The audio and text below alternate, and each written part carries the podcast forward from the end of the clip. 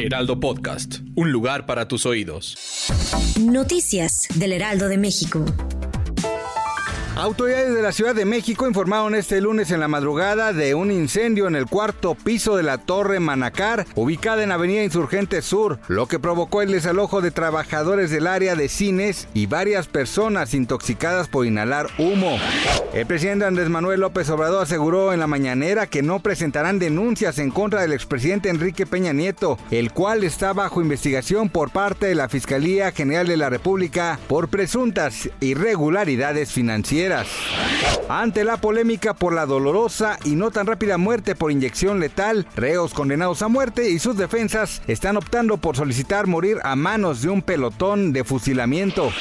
Para este año se prevén ingresos petroleros adicionales por 535.5 mil millones de pesos y por estímulos a los combustibles hay 530 mil millones de pesos. Así alertó el Centro de Estudios Económicos del Sector Privado. En los precriterios generales de política económica para 2023 se actualiza la programación de las finanzas públicas para todo 2022 y en ella se pronostican.